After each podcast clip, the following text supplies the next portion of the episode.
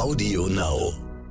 Das finde ich jetzt ehrlich gesagt das Krasseste an dem Job. Also dieses Gefühl von Verantwortung, dass man nicht ausschalten kann. Da, wo man sich nicht denkt, okay, ich gehe jetzt abends ins Bett und denke nicht drüber nach, dass ich Verantwortung trage, sondern ich fühle diese Last schon ganz stark. Die Boss. Macht ist weiblich. Guten Tag, mein Name ist Simone Menne. Ich bin die Gastgeberin vom Stern-Podcast Die Boss. Unsere heutige Folge erscheint an einem besonderen Tag. Der Stern widmet sie heute eine Ausgabe monothematisch einem einzigen Thema. Das ganze Heft und viele Geschichten auf stern.de drehen sich um Gleichberechtigung. Mit vielen starken Frauen, die sich für Gleichberechtigung einsetzen. Und so eine Frau habe ich heute auch hier zu Gast. Aminata Touré. Mit 28 Jahren die jüngste Vizepräsidentin in einem deutschen Parlament, nämlich in Schleswig-Holstein, und die erste afrodeutsche Vizepräsidentin eines Landtages. Und wahrscheinlich kann sie das alles nicht mehr hören. In meiner Recherche habe ich mir nämlich ein bisschen Sendungen angesehen und das ist immer die Einleitung. Äh, ich hoffe, dass ich ein bisschen origineller jetzt mit den Fragen bin, aber es ist einfach wichtig, weil es ist schon sehr besonders. Und ich habe auch einen Podcast gesehen äh, oder beziehungsweise einen Film mit einer Taxifahrt. Da sagen sie, ja, wieso ist doch ganz klar, dass ich sage schwarz, weiblich und jung, weil das ist es ja nun mal ja. und es wäre ja albern, es zu, es wäre ja albern, es zu verheimlichen. Sie sind Mitglied im Partei, in der Partei Bündnis 90 Die Grünen und zwar seit fast zehn Jahren. Und äh, wie gesagt, hier im Kieler Landtag, äh, der guten Ordnung halber, äh, sage ich jetzt noch dazu, dass ich auch Mitglied der Grünen bin. Allerdings noch nicht seit zehn Jahren, sondern seit ungefähr sechs Wochen. ähm, und äh, ich auch hier in Kiel sitze. Also wir sind uns eigentlich ziemlich nah, aber wir sitzen trotzdem in verschiedenen Räumen der Pandemie und der Zeit geschuldet. Ja, was, ähm, was mir einen Vorteil gewährt jetzt bei der Einleitung oder bei der ersten Frage ist, ich glaube, die konnten noch nicht so viele Leute stellen. Sie haben gerade ein Buch geschrieben. Ja, das stimmt. Und das kommt im August raus, aber man kann es schon bestellen. Mhm. Und das heißt, wir können mehr mhm. sein. Mhm. Und ähm, das ist ein Aufruf, so habe ich es gelesen, an junge und diverse Menschen in die Institutionen zu gehen und mhm. was zu ändern mhm. und äh, Politik und unser Zusammenleben zu ändern. Und äh, jetzt ist es natürlich ganz wichtig, auch für unsere Hörerinnen und Hörer, was bewegt junge Menschen, was sollte junge Menschen bewegen, mhm. in die Politik zu gehen? Denn es kann ja auch ein ziemlich mühsamer Weg sein. Ne? Absolut. Also das ist natürlich eine äh, von mehreren Interpretationen äh, des Titels meines Buches. Äh, okay. Äh, das wird man wahrscheinlich nachvollziehen können, wenn man das Buch gelesen hat, aber das ist definitiv auch ein ähm, Ausruf sozusagen. Ähm, und ich glaube einfach, dass ähm, Politik ja einfach ein Ort ist und gerade auch unsere Parlamente, die unser gesellschaftliches Zusammenleben organisieren und äh, verhandeln. Und äh, da kann es schon auch noch mal ein, zwei mehr junge Leute geben oder Menschen mit unterschiedlichen Lebensrealitäten. Das ist das, was mir wichtig ist, weil ähm, ich glaube, so sehr man auch versucht, sich in die Lebenslagen von anderen Menschen hineinzuversetzen, und es ist auch unsere Aufgabe als Politikerin, wir sprechen ja nicht nur über unsere eigenen persönlichen Bedürfnisse, sondern sind stellvertretend für die Menschen im Parlament. Ähm, aber ich glaube schon, dass ein prägt, wie man aufgewachsen ist, wie alt man ist, äh, welches Geschlecht man hat und so weiter so sehr Leute das gerne auch negieren und sagen, ach komm, man kann das auch alles beiseite packen und objektiv äh, da unterwegs sein. Ich glaube an diese Form von Objektivität nicht und ich glaube auch, dass es ähm, ähm, hilfreich ist, unterschiedliche gesellschaftliche Gruppen in Parlamenten vertreten zu wissen. Also ich bin eine absolute Befürworterin von Diversität, äh, auch äh, insbesondere, ich habe ja eher einen Unternehmenshintergrund, auch in Unternehmens äh, äh Teams. Ähm, und da haben wir es ja auch noch nicht. Mhm. sind wir, glaube ich, da sind die Quoten sogar noch schlechter mhm. äh, als, als im Parlament äh, mit circa zehn Prozent Vorständen. Und überhaupt keine Menschen mit einer Erfahrung äh, einer Migration äh, oder äh, einer anderen Hautfarbe, insbesondere hier in ja. Deutschland. Nicht? Also das äh, und ich glaube schon, dass man besser ist, wenn man die verschiedenen Perspektiven mhm. kennt Sie haben ja dann sehr früh einfach entschieden, ich werde Berufspolitikerin. Ne? Das war, das war immer ein Ziel schon in der Schule? Nee, überhaupt nicht tatsächlich. Das kam tatsächlich einfach dann auch durch die Parteiarbeit und auch die Erfahrung, ähm, ein Praktikum im Deutschen Bundestag gemacht zu haben und dann auch als wissenschaftliche Mitarbeiterin dort gearbeitet zu haben. Ich habe auch Politikwissenschaften studiert, also habe mich einfach viel damit auseinandergesetzt und hatte irgendwie immer zunehmend mehr ein Interesse, ähm, auch im Parlament zu arbeiten. Also erstmal, wie gesagt, als Mitarbeiterin und dann habe ich mich selbst dafür entschieden, Ähm, ich hatte eigentlich eher überlegt, sowas zu machen wie sozusagen eine Laufbahn ähm, innerhalb des Auswärtigen Amtes beispielsweise. Mhm, mhm, also so Botschaftsdienst, das war irgendwie so das, was ich mir, äh, seitdem ich sehr relativ jung war, mir vorgestellt hatte. Ähm, also immer schon irgendwo politisch interessiert gewesen. Ist Berufspolitikerin eine Karriere? Ich finde das immer schwierig, ähm, das so zu sehen. Also ich habe oft Gespräche, wo Leute dann sagen, ja, sie sind ja irgendwie die, die haben jetzt diese Karriere und äh, was sind die nächsten Schritte und so weiter. Und ich finde, es ist nicht eine klassische Karriere. Also ich finde es auch falsch, es so zu sehen, weil das ein Mandat ist, das man auf Zeit hat. Mhm. Also man tut es für die Zeit, die man gewählt ist. Und ich weiß sicher, dass ich nicht bis an, äh, ans Ende meiner Berufszeit in der Politik sein werde, ähm, sondern dass das eine Phase ist in meinem Leben, wo ich gerade die Zeit, die Kraft, die Energie und auch die Leidenschaft dafür habe, ähm, weil ich glaube, dass das ähm, sehr wichtig ist bei der Aufgabe, die man zu erfüllen hat. Ich glaube, dass es eben kein Job ist, bei dem man sagt, okay, ähm, ist doch egal, ob ich jetzt irgendwie Bock drauf habe oder nicht, ich mache das jetzt einfach, ähm, sondern das ist ein krasses Privileg, auch diese Aufgabe zu machen. Und ich glaube, wenn das Feuer in einem irgendwann nicht mehr brennt, man irgendwie das nicht mehr als Privileg anerkennt, dann ist ein guter Zeitpunkt zu sagen, und jetzt gehe ich das glaube ich, äh, dass das Feuer brennen muss. Man merkt, dass es brennt, wenn man ihren Reden zuhört. Äh, also das finde ich klasse, ein genialer Auftritt, als sie gesagt haben, ich halte es einfach körperlich nicht aus, dass die AfD hier das letzte mhm. Wort hat. Jetzt sage ich mhm. noch mal was dazu. Mhm. Ähm, und und da, da bewegen sie ja wirklich was. Also da bewegen sie emotional äh, und natürlich auch tatsächlich, indem sie am Programm oder an der Aussage des Landtags für die Geflüchteten einzutreten, äh, auch wirklich dann nochmal da den Punkt machen.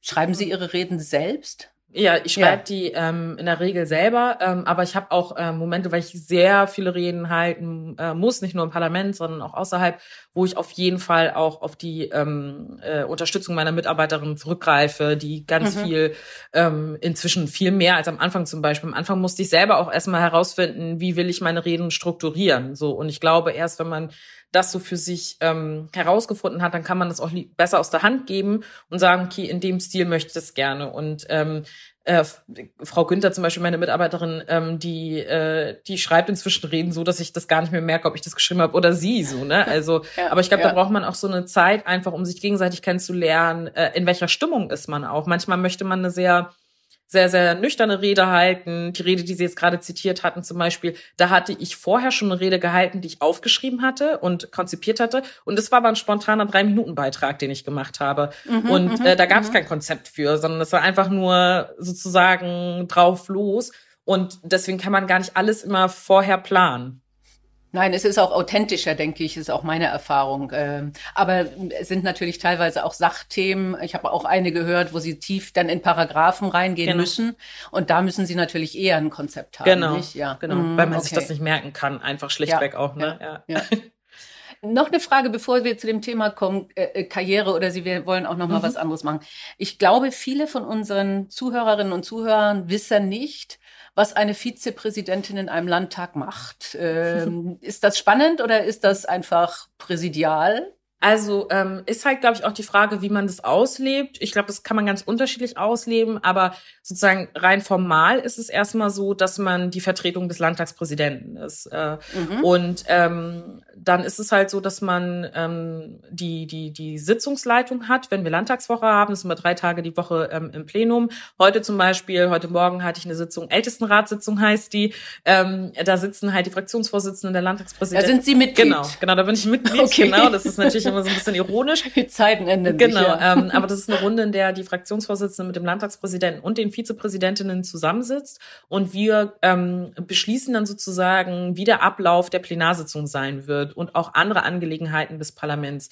Ähm, und dann haben wir auch externe Termine, repräsentative Termine. Wir vertreten das Parlament nach außen. Der Landtagspräsident kann ja nicht an jedem Punkt überall gleichzeitig sein ich habe die Erfahrung gemacht, in dieser Rolle ähm, tatsächlich auch zu vielen, aber auch inhaltlichen Fragen ähm, oder inhaltlichen Terminen unterwegs zu sein. Ich hatte letzte Woche einen Termin mit der Harvard University und äh, der ehemaligen Justizministerin aus Frankreich zu der Frage, wie kann man Rassismus in Europa nochmal besser begegnen. Also ich habe super viele Anfragen, die eigentlich viel mehr mit meiner fachpolitischen Zuständigkeit was zu tun haben, aber durch die herausgehobene ähm, Position als Vizepräsidentin dann äh, da angefragt werde. So kann man sich das vorstellen. Und ähm, genau, dann haben wir halt auch so Termine da, wo der ein Verein oder irgendwie eine Gruppe fragt, ob jemand aus dem Landtag, ähm, der Landtagspräsident beispielsweise an diesem Termin teilnehmen kann oder eine Vizepräsidentin. Und dann vertreten wir das Parlament nach außen, genau. Okay, ja. Haben Sie immer noch die Erfahrung oder hatten Sie die je, ich vermute es aber, äh, nicht ernst genommen zu werden, weil Sie jung sind oder äh, weil Sie Frau sind? Mhm.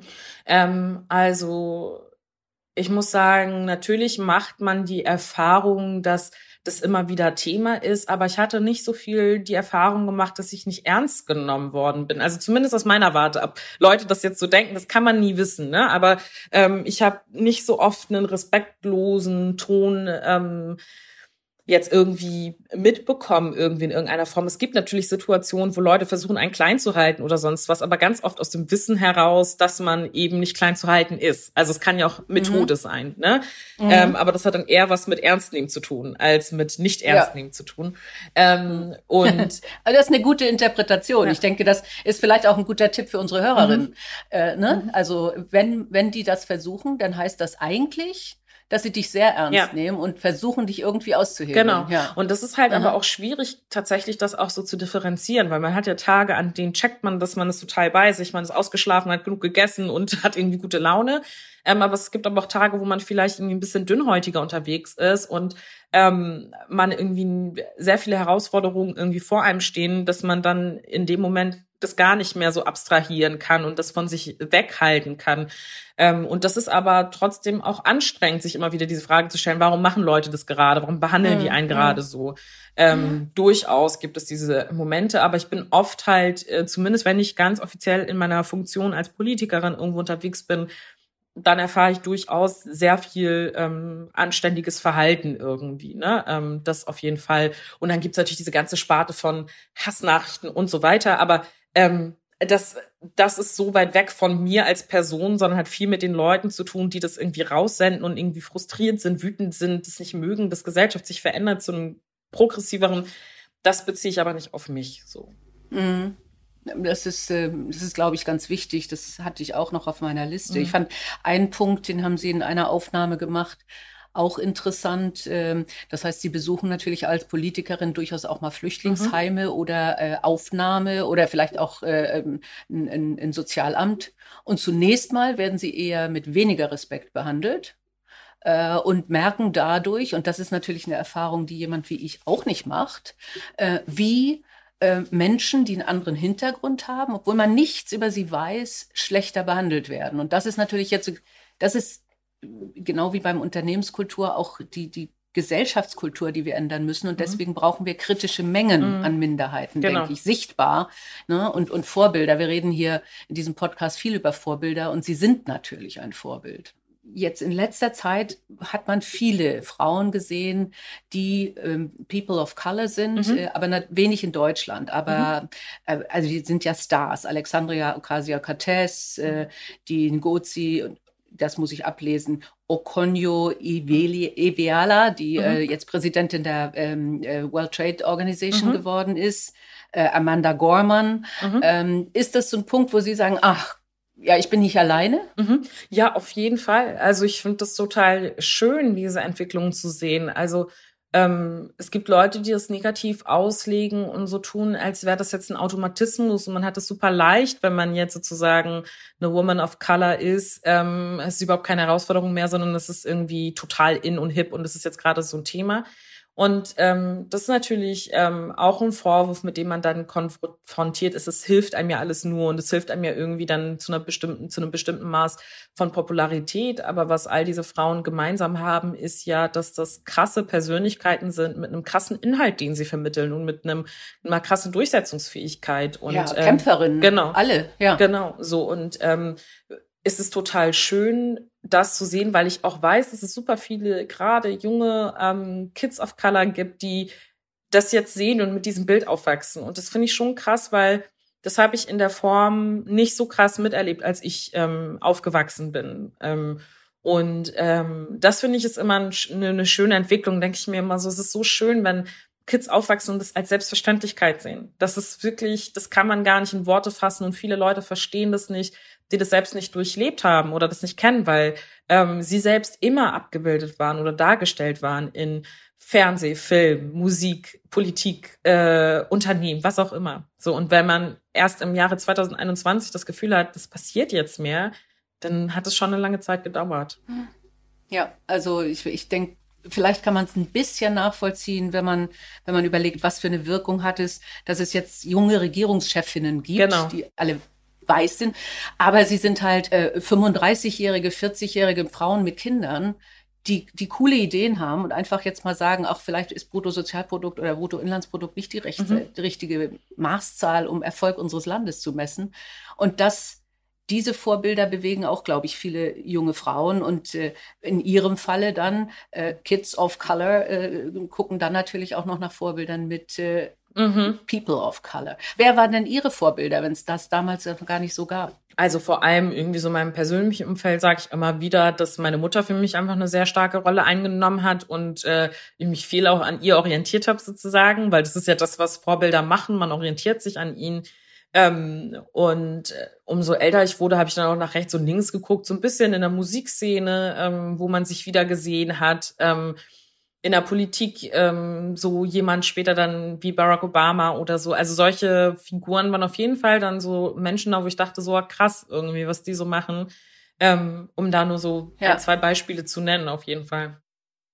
Ich, ich nenne auch immer meine Mutter, muss ich sagen. Die hat auch immer gearbeitet mhm. und, äh, mhm. und war maßgeblich an meiner Erziehung beteiligt im Sinne von, was soll ich werden und sei nicht abhängig, verdien dein eigenes Geld und solche Sachen. Und das macht, glaube ich, ganz viel aus. Genau. Nicht? Ja. Total. Auch wenn man es so vorgelebt mhm. bekommt, ne? Und äh, sich darüber austauscht und es auch eine Selbstverständlichkeit ist. Äh, das ist schon, das ist schon irgendwie, glaube ich, ähm, etwas ganz Großartiges. Aber ich sage auch immer wieder, ist halt ein Problem, wenn es immer sozusagen nur von so individuellen Geschichten abhängt. Eigentlich das Wichtige ist ja, dass man das als junge Frau ähm, oder äh, welche Gruppe, zu welcher Gruppe auch immer man gehört, dass man das so gesellschaftlich auch vorgelebt bekommt, ne? dass einem keine Grenzen gesetzt werden äh, aufgrund von bestimmten Merkmalen. Und darum geht's im Kern so, dass wir alle die gleichen Träume und Hoffnungen haben können. Und wenn wir uns anstrengen oder uns da einbringen, dass wir es erreichen können. Und dass es nicht geblockt wird dadurch, dass man eben eine Frau ist, dass man eine äh, Frau of Color ist oder sonst was, sondern dass man einfach die gleichen Möglichkeiten und Chancen hat, dass man nicht 200 Prozent geben muss, wo andere nur 100 oder nur 50 Prozent geben, mhm. dass mhm. alle die gleichen Möglichkeiten haben. Ja, und auch, auch der Hintergrund eben nicht entscheidend ist, ne? Der Bildungshintergrund genau. der Eltern oder genau. äh, da, wenn man eben keine Mutter hat, die sich so kümmern kann oder das so vorleben kann. Ja, genau. das, das ist ein, ein, ganz wichtiger Punkt. Ich habe gelesen, Sie haben mit der Mareike Kaiser über Macht gesprochen. Äh, und ich spreche häufiger mit Frauen über Macht und viele Frauen finden Macht was Schlimmes. Äh, und sagen, nee, ich mhm. möchte gar keine Macht haben. Äh, ich persönlich sage immer, Macht ist was Gutes, weil man mit Macht was bewegen kann. Die Frage ist nur, was man damit macht. Wie, wie ist Ihre Meinung zu Macht?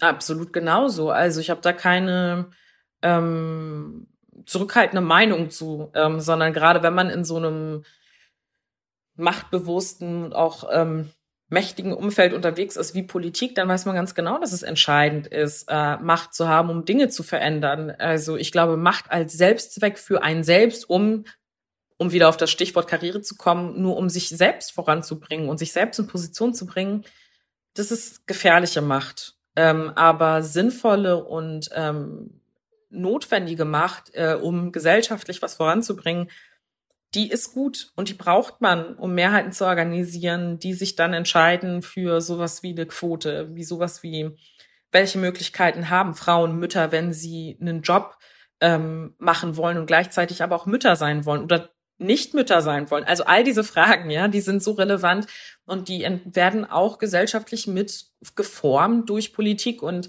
ähm, Politik auch in Schleswig-Holstein, wo ich Politik mache, ist ein männerdominierter Raum und ähm, deswegen ist es wichtig auch als Frau, wenn man Lust hat und Bock dazu hat, ähm, die zu beanspruchen.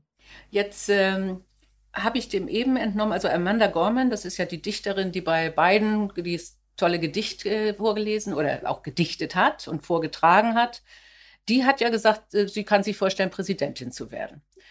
Äh, so, sie wollen nicht ewig in der Politik bleiben, das heißt, sie wollen nicht Kanzlerin werden. Nö, das ist auch immer so eine lustige Vorstellung. Äh, die meisten denken immer so, gerade wenn man sozusagen Politik als Karriereweg versteht, irgendwann ist das Ziel, so man will auf jeden Fall Kanzlerin werden. Und ähm, ich habe jetzt Politik in den letzten Jahren von innen kennengelernt und natürlich ist das zweifelsohne die mächtigste Position, die man haben kann in so einem politischen System. Aber entscheidend sind halt auch viele andere. Und auch das kann man sehen anhand einer Kanzlerinschaft äh, wie der von Angela Merkel, dass sie, glaube ich, politisch an vielen Stellen auch manchmal mehr gewollt hat, aber es eben halt auch andere entscheidende Akteure gab und Akteurinnen gab, die das gebremst haben. Deswegen glaube ich halt, man darf halt auch nicht dieses Bild von Macht haben oder von Politik oder überhaupt Führungspositionen, dass es sich alles nur auf eine Person konzentriert. Das ist etwas, was ich ähm, überhaupt nicht vertrete. Und ich glaube, es gibt viele andere entscheidende Schlüsselrollen, in denen man wirken kann. Und, es, und man sieht ja auch äh, an meist männlichen Politikern, die zu lange an der Macht sind, mhm. dass die sich tatsächlich auch verändern, nicht? Ja. Und plötzlich die Macht auf sich selber beziehen und auch missbrauchen. Und das ist natürlich wirklich gefährlich. Deswegen habe ich auch immer mal gesagt, vielleicht sollte man Mandate auch begrenzen, was ja teilweise tatsächlich auch der Fall ist, in, in den USA beispielsweise, äh, oder wo jetzt äh, Politiker wie, wie Putin dann einfach das Gesetz ändern oder Erdogan und sagen, ja. oh ja, jetzt kann ich auf Lebenszeit hier bleiben, nicht? Also da, äh, da muss man natürlich wirklich da, dagegen ankämpfen. Aber was hätten Sie denn vor? Oder was, was wäre denn jetzt Sie waren so entschieden, nee, ich werde nicht mein Leben lang in der Politik ja. bleiben. Was wäre Ihr Traum oder was ist eine Vision, die Sie haben? Also ich kann mir ganz viele Sachen vorstellen, wenn ich ehrlich bin. Es ist gar nicht so, dass ich denke, so das ist die eine Sache, die ich danach machen möchte. Ähm, hängt natürlich auch davon ab, was man machen kann auch. Ne? Ähm, aber ich weiß, dass ich ein politischer Mensch bin und ich werde nicht, nachdem ich irgendwie sozusagen die aktive Politik irgendwann dann mal verlassen werde, sagen, okay, jetzt interessiert mich die Welt nicht mehr, hm, sondern okay. überlegen, Klar. kann ich irgendwie in Form von ähm, Nichtregierungsorganisation dort wirken. Ähm, mich interessiert der Bereich Literatur unfassbar doll. Und ich finde, dass das halt einfach was ganz, ganz krass Befreiendes hat. Und ich mag gerne auch vor allem mit jungen Menschen unterwegs zu sein. Und ähm, ich weiß, dass ich zum Beispiel damals gerne, wahrscheinlich voll gerne irgendwie in irgendwelchen Literaturclubs für Kids gewesen wäre oder so. Mhm, ne? Mhm, ähm, mhm. Ich habe das aber ganz viel alleine gemacht. Also ich saß alleine in der Bibliothek und habe mich damit auseinandergesetzt. Und jetzt habe ich vor kurzem eine Patenschaft übernommen für ein Lesefest ähm, und äh, hier in Schleswig-Holstein. Ähm, und zu gucken, kann man sowas vielleicht irgendwie auch machen. Also ich bin da wirklich so, dass ich mir denke, oh, ich habe irgendwie bis ich so, weiß ich nicht, Anfang 20 war mal gedacht, so, so verläuft das Leben, ganz linear und man wird diese eine Sache machen. Und davon habe ich mich irgendwie gelöst und das macht aber auch frei, weil ich kann mir wirklich ganz viele Sachen vorstellen ähm, und bin da irgendwie ehrlich gesagt ganz offen und freue mich irgendwie auch auf Sachen, die möglicherweise kommen können. Ich glaube, das ist tatsächlich eine Gefahr, wenn man denkt, das geht alles geradlinig, weil mhm. das geht's im Leben garantiert nicht. Und, ja. äh, und wenn man dann sagt, ach, wer weiß, wofür es gut ist und jetzt äh, suche mhm. ich mir was anderes, äh, dann, dann ist das, glaube ich, eine ganz gesunde Einstellung. Ja. ja. ja, weil auch wenn ich so zurückdenke, vor fünf oder sechs Jahren hätte mir jemand gesagt, du Amina, du wirst irgendwie Vizepräsidentin des schleswig-holsteinischen Parlaments sein. Da hätte ich gedacht, nee, komm.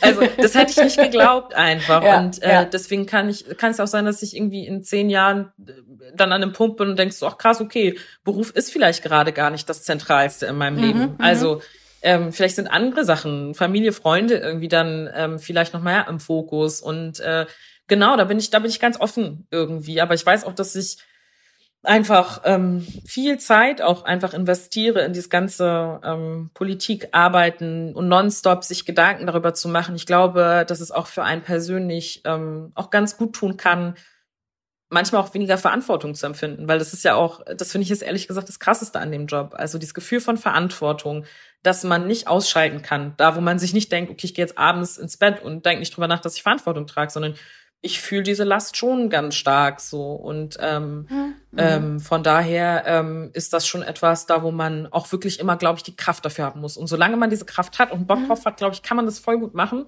Ja. Und ja, irgendwann dann ja. vielleicht auch nicht. Dann kommen wir auf das Thema Sprache ist ja momentan ein großes Thema. Also und ich habe äh, ich habe mich auch auch äh, weil viele Hörerinnen insbesondere gesagt haben, ich sollte mhm. gendern, auch damit mhm. auseinandergesetzt und äh, find's find's schwierig so konsequent und immer zu gendern, äh, weil ich es unnatürlich finde. Ich finde es natürlich aber auch wichtig, dass man die Sprache so benutzt, dass man keinen diskriminiert äh, und irgendwie versucht es äh, dann mit einer entsprechenden Ansprache hinzukriegen. Äh, das Gleiche ist mir jetzt aufgefallen in der Vorbereitung und das haben Sie interessanterweise auch, glaube ich, in der bei der Taxifahrt oder so gesagt, äh, dass, äh, dass Menschen überlegen, okay, wie spreche ich sie jetzt an? Mhm. Und glauben sie es oder nicht, habe ich natürlich auch gemacht. Ja, also es gibt ja so extra Leitfaden, äh, Person of Color, People of Color. Inzwischen gibt es dann, ich weiß nicht, wie man es ausspricht, BIPOC, also wo man dann auch äh, ne, noch noch Black, Indigenous and Person of Color. Ähm, also das, wie gehen Sie damit um? Ich glaube, dass das ähm, bei vielen auslöst, oh Gott, was soll und darf und kann ich jetzt noch sagen. Aber eigentlich finde ich das gut, dass dieser Prozess gerade stattfindet, weil dann so ein Bewusstsein darüber stattfindet, was haben wir eigentlich vorher gesagt und getan? Also, und das ist natürlich irgendwie, ähm, wie man selbst bezeichnet wird, ähm, als schwarze Person, wie ich es bin, ähm, ist ja eine Frage, mit der setze ich mich nicht seit drei Wochen auseinander, sondern seitdem ich denken kann, weil Leute einen immer fremd und rassistisch auch oft bezeichnet haben. Und ähm, dann haben Leute einfach gesagt, Leute, weil ihr ja nicht anders könnt, als das immer benennen zu wollen, nachzufragen. Ist ja kein Akt dass ich mit sechs irgendwann gedacht habe, so, oh Leute, wisst ihr was, ich erstelle jetzt mal einen Leitfaden, wie ihr mich ansprechen könnt, sondern ich habe diese Erfahrung immer und immer und immer wieder gemacht, wie viele andere auch. Und deswegen sagt man dann, okay, ihr stellt euch die Frage, wie sollen wir euch ansprechen? Das sind Begriffe, die nicht aus einer Kolonialzeit stammen, die nicht rassistisch sind, die nicht abwertend sind, die nicht irgendwie aus der Tierwelt stammen, sondern das ist einfach eine Bezeichnung, die eine Selbstbezeichnung ist, take that sozusagen. Und eigentlich ist das eine, eine Hilfestellung ein Stück weit auch, die man geben möchte. Und ich glaube auch nicht, dass ähm, oder die meisten Leute sind gar nicht so unterwegs, dass sie total ausrasten, wenn man nicht sofort alle Begriffe präsent hat, sondern man freut sich einfach, wenn es kein rassistischer ist. Also das ist einfach the bar is very low. so. Ja. Ähm, mhm. Und ähm, ich glaube, die Debatte darum ist eigentlich ganz hilfreich, weil ganz viele dann auch wissen, so, okay, gut, die Frage habe ich mir immer gestellt, so kann ich es machen. Und für diejenigen, die sozusagen immer fremd benannt werden, ist es ein Befreiungsmoment, dass man einfach mal mit Begriffen bezeichnet wird, die nicht entmenschlichend sind. Mhm. Und die man selber eigentlich für sich selber definiert hat. Ja. Genau. Also und das in der Hinsicht finde ich es auch wichtig, und habe das auch in der Vorbereitung gedacht und, und hoffe, dass es auch den Hörerinnen und Hörern hilft, äh, in, genau in dem Sinne, nicht? Dass sie sagen, okay, wie spreche ich diese Menschen? Und dann da geht es ja schon los, diese Menschen, ja, da kriegt man ja schon, da hat man ja schon die Grenze im Kopf. Ja. Äh, und wenn man dann sagt, okay, es ist völlig normal, jetzt äh, People of Color zu sagen, Person of Color, äh, dann haben wir eine Einigung und jeder weiß, dass sich der andere damit wohlfühlt. Genau, ja. genau. Mhm. Und mhm. der Punkt ist ja auch eigentlich, also weil viele Leute ja immer denken, dass Gesellschaft an der Stelle stehen bleibt. Ne? Also dass das so die letzte Stufe ist von Sprache und Entwicklung und an, ähm, diskriminierungsfreier Sprache ist. Ähm, es ist ein Prozess. Es ist ein Prozess, der stattfindet. Ähm, und äh, wir haben das, ich würde sagen, in Deutschland zum ersten Mal in dieser krassen Art und Weise, dass man sich wirklich mal auch so gesamtgesellschaftlich Gedanken darüber macht. Und ich finde das so spannend, weil ähm, wenn man selber, wie gesagt, seitdem man denken kann, mit dieser Frage wirklich auseinandergesetzt wird und ich formuliere das bewusst passiv, ne? Weil ich bin nicht durch die Welt gegangen, habe gedacht, ähm, ich möchte unbedingt, dass ähm, in jedem Feuilleton-Artikel drin steht, äh, was darf man jetzt noch sagen und was nicht, dass Twitter-Diskussionen sich nur darum drehen, sondern es ist eigentlich diese simple Frage, wie Sie sie gestellt haben und auch in den Raum gestellt haben, so, okay, was soll man denn eigentlich sagen, eine Antwort darauf. Aber wie politisch aufgeladen das ist, das merkt man dann an den Debatten, weil einige dann sagen, ich möchte sagen, was ich möchte, ich lasse mir das nicht nehmen und so weiter. Und mit diesem Ich lasse mir das nicht nehmen, sagt man ja nichts anderes als, ich bestehe darauf, verletzende Sprache weiter zu benutzen, weil mir ist mein Wohlergehen wichtiger als deins. Und das ist halt eigentlich eine krasse Aussage, die dahinter steckt. So. Und ich glaube, jeder der oder jede Person, die irgendwie wirklich länger als fünf Minuten drüber nachdenkt, wird an den Punkt kommen, ja, ich will doch gar nicht beleidigend zu anderen Leuten sein. Und ich kenne das selber auch bei ähm, Begriffen in, bei, bei anderen gesellschaftlichen Gruppen, da wo man vielleicht auch immer ein falsches Wort benutzt hat. Und dann wird man darauf aufmerksam gemacht. Und für mich ist dann so ein Thema abgehackt eigentlich. Ne? Ähm, und das ist aber spannend, ähm, weil genau die Reibung an der Stelle entstehen, wo Leute sagen, Ihnen geht's nicht um die Sprache. Ihnen geht's um Machtverhältnis, ja, das ja. manifestiert werden soll. Mhm. Du hast mir nicht zu sagen, wie ich dich mhm. zu benennen habe. Mhm. Ja, und sich, und sich durch die Sprache äh, sofort höherwertig genau. stellen, nicht? Ja, ja. ja. Und ich finde es interessant, also ähm, ich, ich, äh, im, im, Buch von Robert Haberg spricht er ja auch von blinden Flecken, dass er zum Beispiel äh, zu Kohlearbeitern gesagt hat, das ist ein schmutziger Job. Ja, genau. Und auch gar nicht gedacht hat, darüber nachgedacht hat, wie fühlen die sich damit, dass ich ihnen sage, sie, sie machen einen dreckigen, einen schmutzigen Job, nicht? Und, und dieses Bewusstsein, ich denke, das ist wirklich wichtig, solange es nicht dazu führt, dass man wirklich sich gar nicht mehr traut, überhaupt den Mund aufzumachen, weil man immer denkt, ich stolper, nicht? Und ich denke, häufig genug kann man Menschen auch freundlich darauf hinweisen, hast du gemerkt, was du da gerade gesagt hast? Ja. Äh, weil manches dann tatsächlich auch unterbewusst abläuft, ne? Absolut apropos etwas, was eine ganz fremde Welt ist. Mhm. Ähm, was ich auch mir angehört habe, ist der ähm, Podcast mit Megalo. Mhm. Völlig fremde Welt. Aber da sagen Sie ja, also das nutzen Sie ehrlich auch, um Energie zu tanken, nicht? Also solche Musik, wo Sie dann sagen, wenn ich echt schrecklichen Tag hatte, eine Besprechung nach der anderen, mich völlig ausgepowert fühle, dann brauche ich so eine Musik, mhm. ja? Also ganz oft auch davor auf dem Weg dorthin zum Beispiel. Ich war, ähm, okay. gehe entweder zu Fuß oder fahre mit dem Fahrrad irgendwie zur Arbeit oder sitze im Zug, äh, noch vor Corona. Ähm, und ja, so Hip-Hop, R&B und so weiter, das ist super krass Musik, die, die ich einfach ähm, gut zum Entspannen, aber auch zum so, so Aufpushen gebrauchen kann. Und gerade ähm, Megalo ähm, ist einfach ein meiner Meinung nach extrem guter deutscher Rapper, der wirklich gute Texte schreibt, so die halt nicht frauenverachtend sind, die irgendwie politisch cool sind, die auch eine Welt beschreiben, die ich selber kenne, so und ähm, deswegen und auch manchmal dann halt einfach ja cooler Hip Hop irgendwie da, wo es gar nicht um viel tiefgründiges geht oder so und das finde ich auch schön. Irgendwie es muss auch nicht immer alles irgendwie ernst sein so und tiefgründig, ähm, sondern auch irgendwie gute Laune macht. Ja, ja, absolut. Also ich hatte, äh, ich habe es neulich auch mal in einem Podcast gesagt, ich hatte irgendeine so Musikliste. Damals gab es noch äh, die kleinen iPods. Äh, und ähm, die hieß Anger, also mhm. wenn immer ich so richtig schlecht drauf war, ja, das waren dann so richtig, wo ich dann auch laut gesungen habe im Auto oder so, äh, oder eben manchmal auch so, wenn man gut reinkommen will, irgendwie so Morning Songs genau. oder sowas, ne? Ja, ja, ja, ja. ja. Das äh, hat mir auch in, immer enorm geholfen. Ähm, und ich äh, muss mir es dann einfach mal anhören. Also auch da habe ich natürlich in der Blase gelebt weil Rap speichere ich tatsächlich natürlich ab so wie es jetzt derzeit auch häufig in den Medien rüberkommt. Ne? Also es ist Gangmusik, es ist rassistisch, es ist sexistisch, aber es ist genauso differenziert vermutlich Klar. wie der Rest der Welt. Ja, ja total. Mhm. Also gerade wenn man sich Hip-Hop anguckt, ja, also eine, eine, eine, das ist das ist so politisch eigentlich, wenn man sich die Ursprünge von gerade afroamerikanischem Rap und Hip-Hop anguckt. Das ist äh, Teil von Protest gewesen, ähm, Teil der schwarzen Bewegung gewesen und ähm, so wie das mit vielen Dingen ist, die irgendwie popkulturell werden, haben sie auch ihre problematischen Momente, haben nichts mehr mit dem Ursprung zu tun, haben nichts mehr mit dem Respekt der schwarzen Kultur zu tun beispielsweise. Viel Deutschrap beispielsweise ist so der, da wo die Leute gar nicht checken, okay, worum ging es eigentlich? Es geht im Kern ging es viel um Gesellschaftskritik. Also wenn ich gerade an so Leute denke wie Tupac oder Biggie oder so, das sind alles so Leute, wenn man sich die Texte anhört, ähm, das ist schon, das ist schon krass, was das mit einem macht. Ähm, ähm, das ist äh, zum Beispiel das Lied von Tupac Changes. So, das ist wirklich ein Lied, wenn man sich das anhört, da wird einem so warm ums Herz und da kriegt man auch Tränen eigentlich in den Augen, weil man wirklich merkt, wie er gesellschaftlich kritisiert, was vorgeht mit schwarzen Menschen in den USA.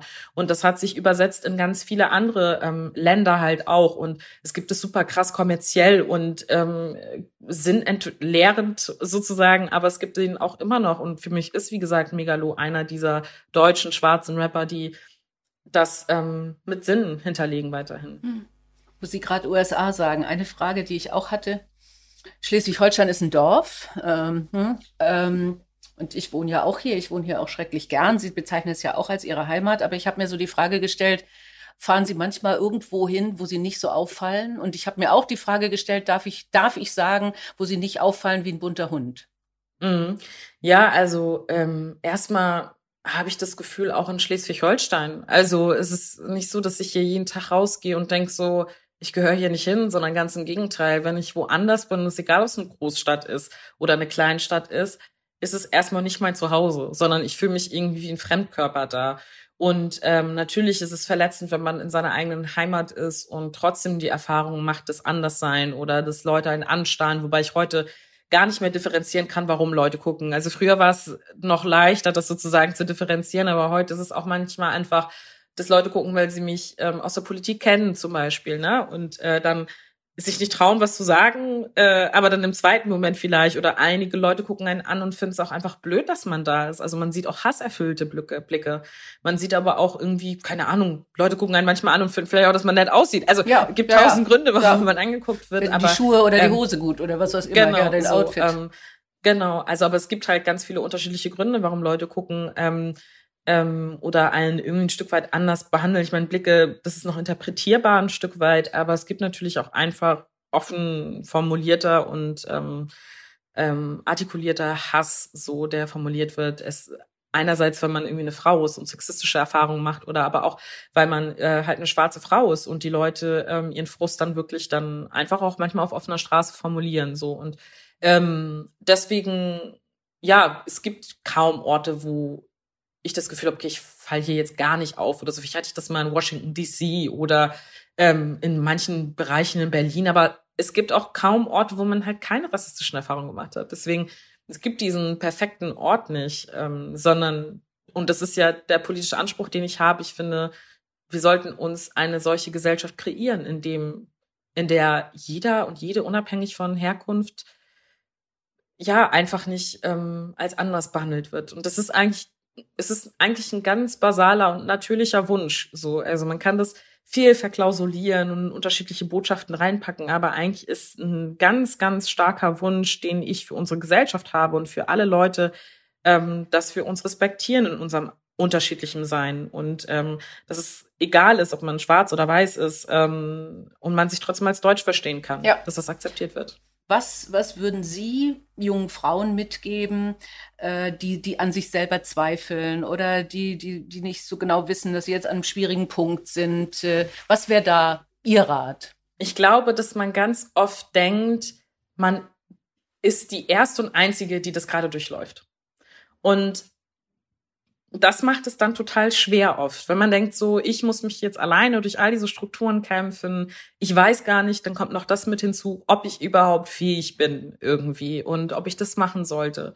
Und ich habe immer die Erfahrung gemacht, dass wenn ich mich ausgetauscht habe mit Leuten, die entweder die gleiche Erfahrung gemacht haben oder die irgendwie einfach auch solidarisch sind oder schon länger in den Strukturen sind, dass dieses Zusammentun ganz viel freisetzen kann, weil man dann halt einfach merkt, okay, das bin nicht nur ich. Ich bin jetzt nicht das größte Problem, sondern ähm, vielleicht sind da Sachen, die wirken, die gar nicht so in meiner Macht sind und ich muss jetzt mal gucken, wie ich einen Umgang damit finde.